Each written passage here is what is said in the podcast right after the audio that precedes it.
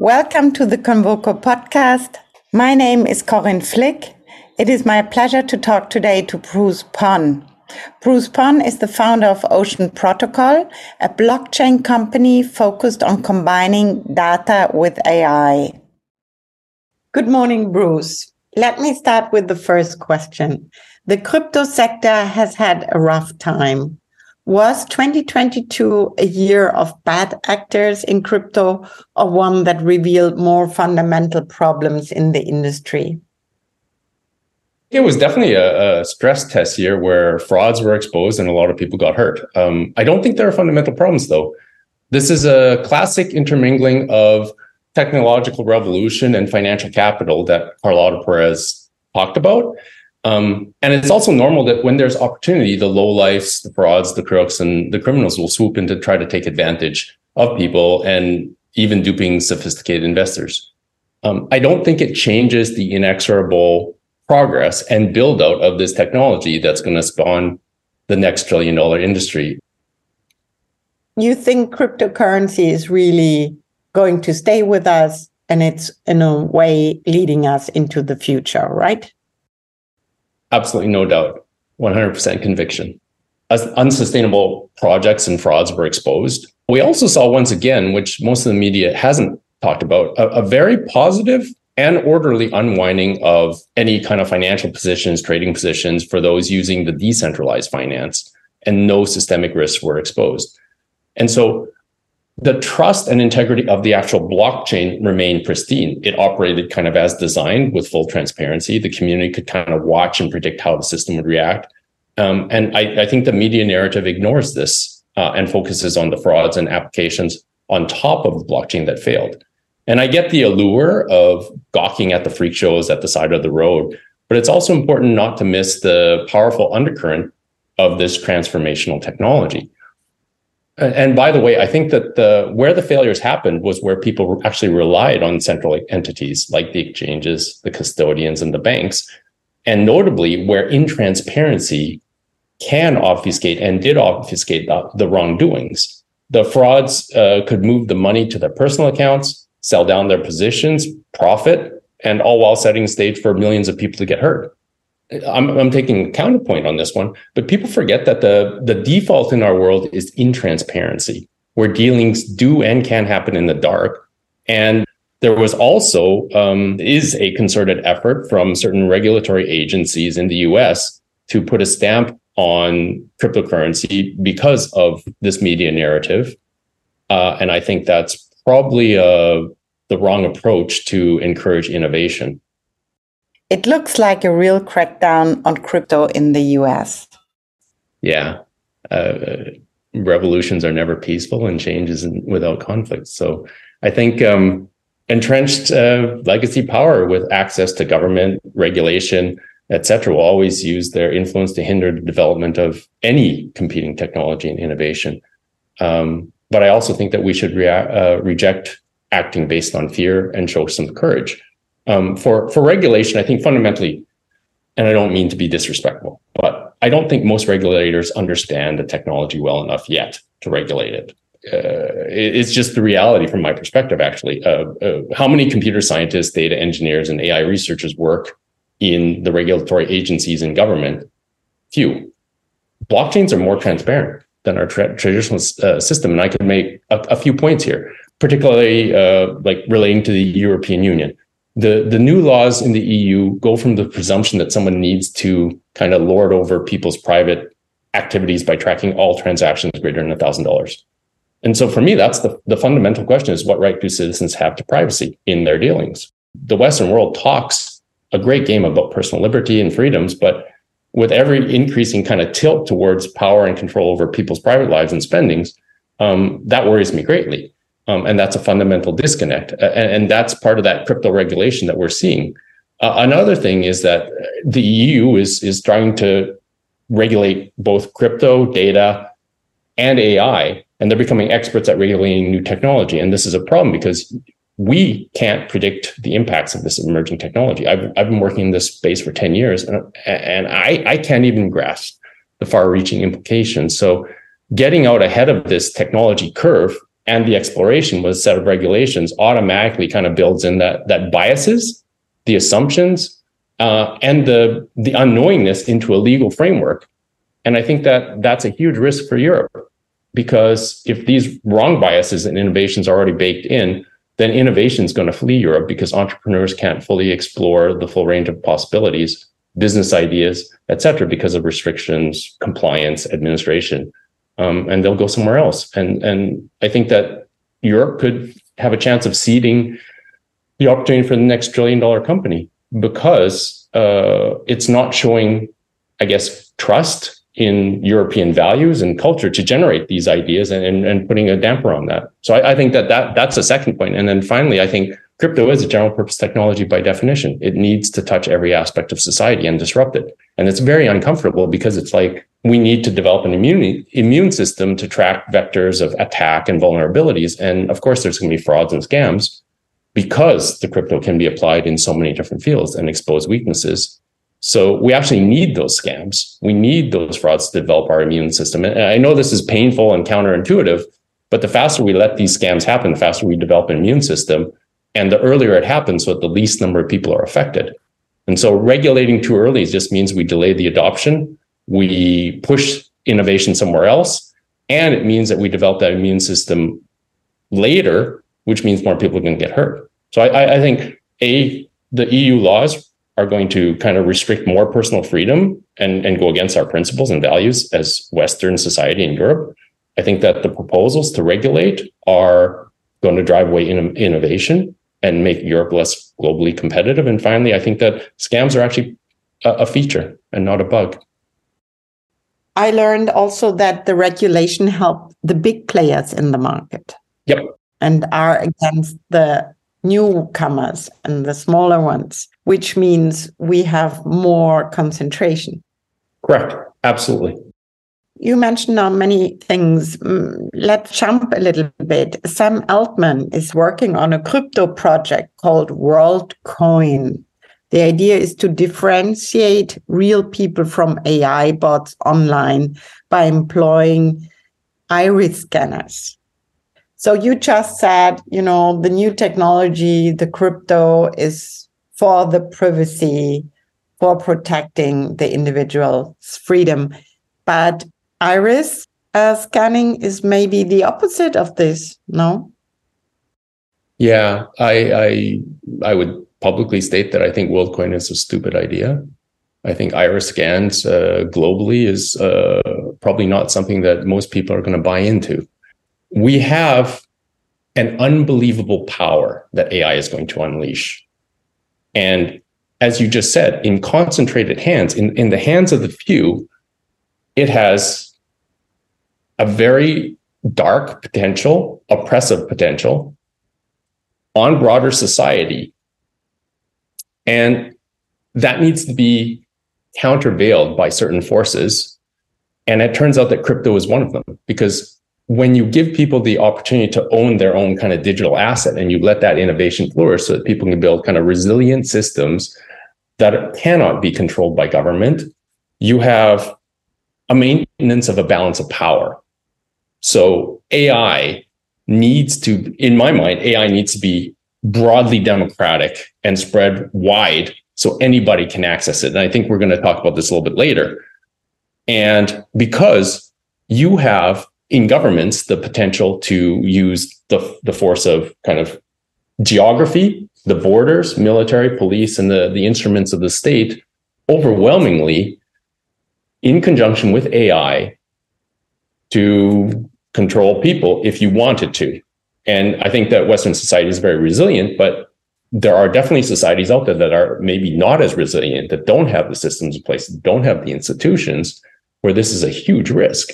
And I think that crypto and currency goes hand in hand with AI in order to countervail that so that people have uh, an exit, uh, alternatives, and different places to kind of vest power, at least on an individual basis.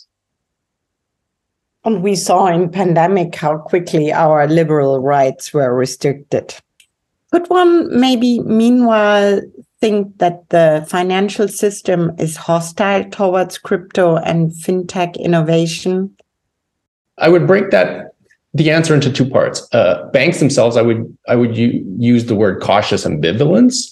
I don't think banks hate crypto, but they're leery of associating themselves or banking the wrong project and scams. Uh, as you rightfully pointed out, there are and there were a lot of projects that were scams, and it's hard to tell which team is legitimate without having knowledge and experience. And it goes back to how many developers, AI researchers, and data scientists work for banks and help them assess crypto projects. None. How can they ever feel comfortable working with a new technology that touches almost every part of traditional finance and serve to bank them? Uh, it, would be supremely uncomfortable for any bank without having kind of a crypto project which has certain credibility, uh, uh, bona fides to really bank them. And so I, I think it's ambivalence, but I think that if banks could engage in a way that poses less reputational risk, they would.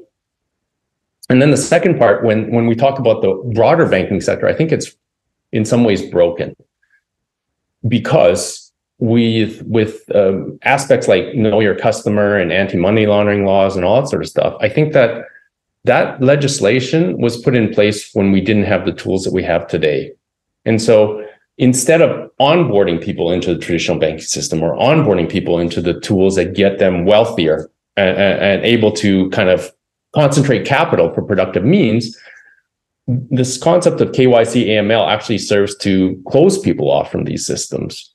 And I actually think we have the tools. We have the AI tools. We have software that can track the bad guys. I think that we we absolutely are able to do what's necessary without restricting access to the financial system. And so I wouldn't necessarily blame the banks per se, but they're actually operating under a very difficult regulatory and compliance environment that makes it expensive for them to operate. And I don't think they appreciate that. So, you know, related to crypto, I think that they're ambivalent because they don't want to get hitched to the wrong project and scams. But, you know, if there's a business opportunity, they'll take it. And, and secondly, the broader aspect is we have kind of legacy laws for about 25 years now, which actually hinder innovation, hinder adoption of banking, and uh, close off opportunity for the rest of the world. And I also think that crypto is a, a technology that could be part of the antidote I, I, absolutely trust in our government and police to find the bad guys without using the financial system as a tool in this manner. In our last podcast in 2021, you called blockchain and artificial intelligence two general purpose technologies, which together could or can rebuild our society.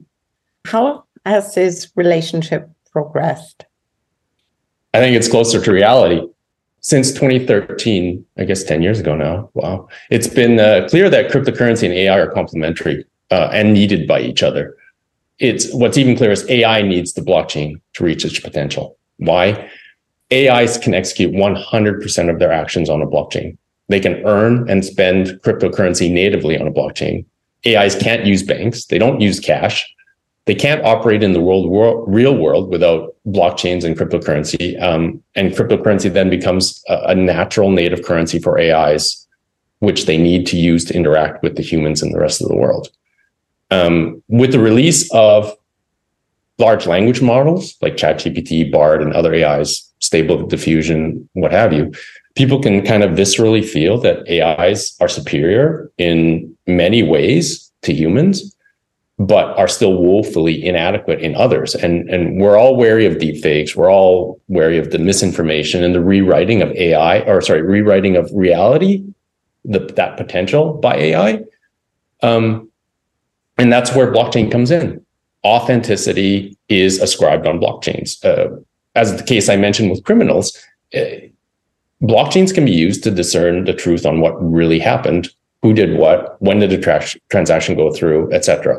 And so in the future, the only truth that you can trust will be that which is written on a blockchain because it's the only thing that can't be faked or tampered with after the fact. And if you do tamper with the blockchain, it leaves a trace. And so um, I guess the final reason why AIs and blockchains are complementary is that imagine all of humanity every single human initiating a thousand transactions a day. That's probably what we do, a thousand transactions a day in our interactions with the real world. And AI can execute a thousand transactions a second. Um, and that's 100,000 times more than a human. So to me, it's been obvious that when AIs come to the fore and we as humans use AIs, they'll be working away and they'll be creating the majority of transactions on Earth and in the blockchain. Um, I guess this is the realization that led us to what we're building now, Ocean, Ocean Protocol. Um, and that's to facilitate that sharing of value, that interaction that we have between humans and the AI, uh, to notarize kind of the real interactions where it's not fake. Um, and it allows us to keep pace with the AI because in different ways, AI is just going to outstrip us. We cannot compete with the AI when they are able to use kind of programming language as a machine they operate and interact with uh, with AIs. They can really allow us to accelerate kind of the economic production, the human interactions, and what each human is possible at a certain AI speed and not a human speed, which is going to be you know it's it's very deeply uncomfortable but i also think that humans are extremely adaptable and young people are going to figure it out can you explore a little bit more how we sh- should we think about the interaction between humans and ais we've gone from ai being something that is a very poor analog to what a human can do like on almost every level sorry than like you know calculator or some dumb thing right to now what exceeds what a human can do on multiple levels. And that is truly humbling. That that's kind of the power of an exponential force and curve.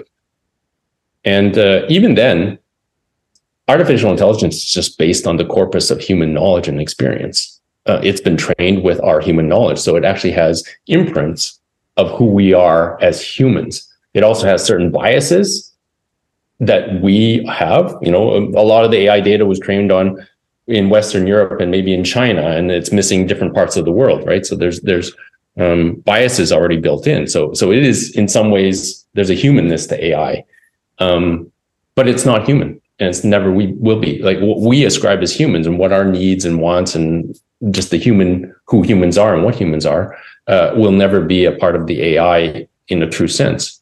As I said, AI is only good as the data that it has access to and the spectrum of algorithms and models on which it was trained.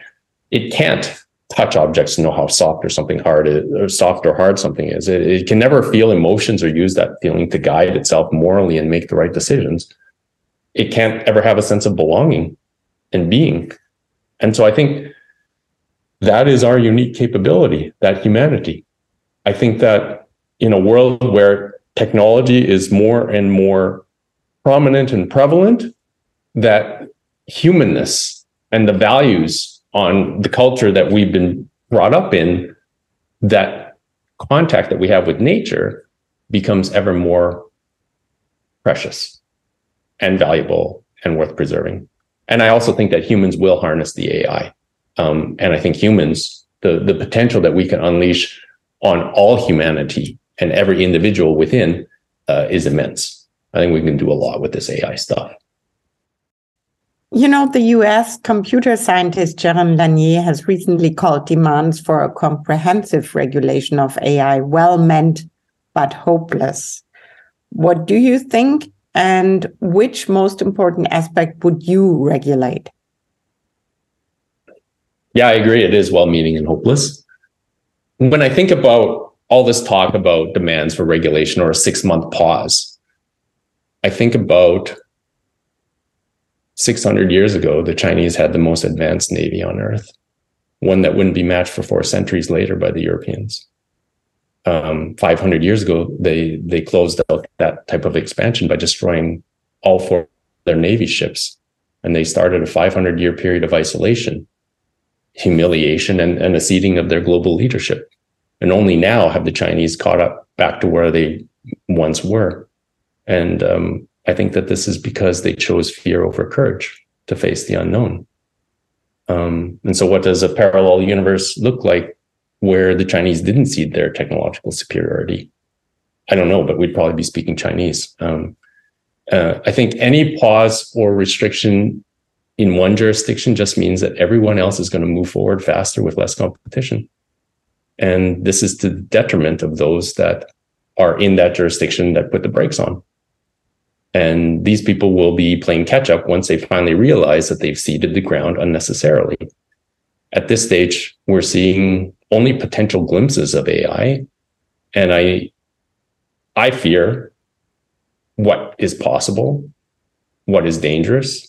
And I agree that it can be dangerous, but should we paternalistically stop people from experimenting? I don't think so, because you can't predict the future and the possible impacts fully. And I think you need to let the experiment run because you we can't let the fear govern our actions. There's a phrase, you know, when you're a coward, you live a thousand, you have a thousand deaths.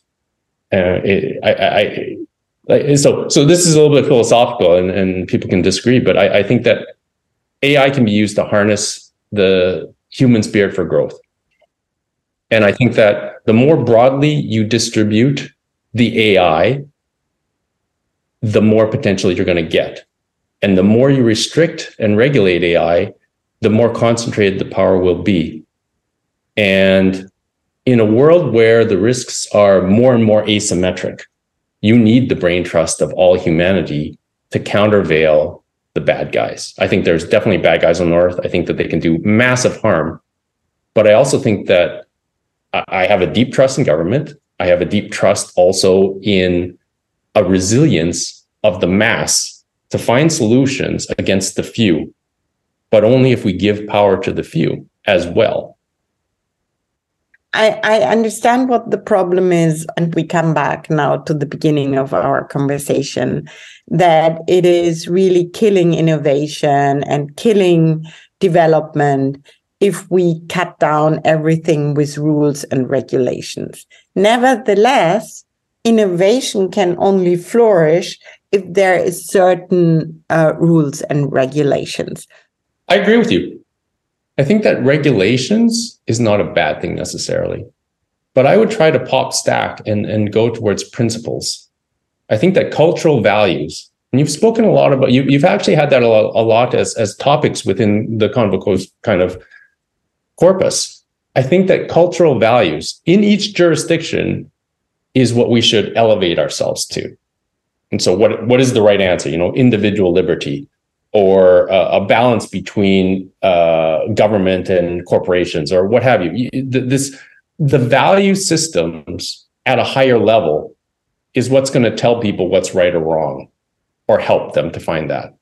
And I think that certain prescriptions, if taken to a certain detail, of course, trying to live those values, have the potential to destroy the innovation in that jurisdiction.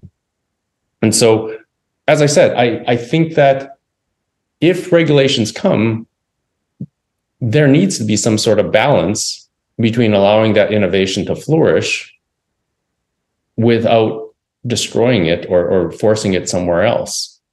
And I think we, we're tilted more towards the let's get rid of the innovation, let's get rid of the heavy industry industries from Germany, deindustrialize, de-innovate, I think we're tilted more in that direction right now. I agree, but there must be also a culture for, as you mentioned before, courage, you know, going for the new, be open. This is also a cultural attitude which a society needs to live. And one needs also uh, to accept failure, which the US was much better for a long time and is still probably much better than Europe and dealing with downturns, you know, all comes together. It comes as a package. Courage, open mindedness, dealing with downturns all together. So, um, Bruce, what will the world look like in 10 years' time? What do you think? I think, first off, humans are infinitely adaptable and resilient. Uh, people adjusted to like the last three years changed their changed the way that they operated and then switch back over. So when I think about AI and crypto, I mean, I've worked 10 years in this space. I don't know what's happening in 10 years, but what I do know is that 10 years ago, Trent and I, Trent, my founder, Trent McConaghy and I, we talked about a future where humans could upload the sum total of our essence, our human experience, our learnings, our wisdom into the cloud.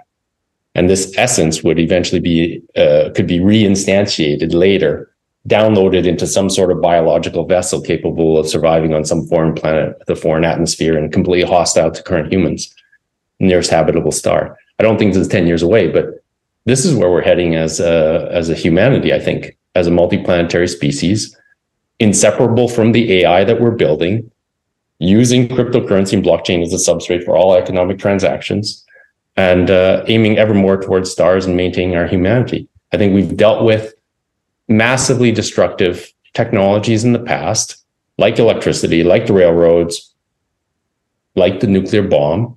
We've figured it out, figured out the norms, the rules to allow us to operate as humans and, and function as society and not destroy ourselves.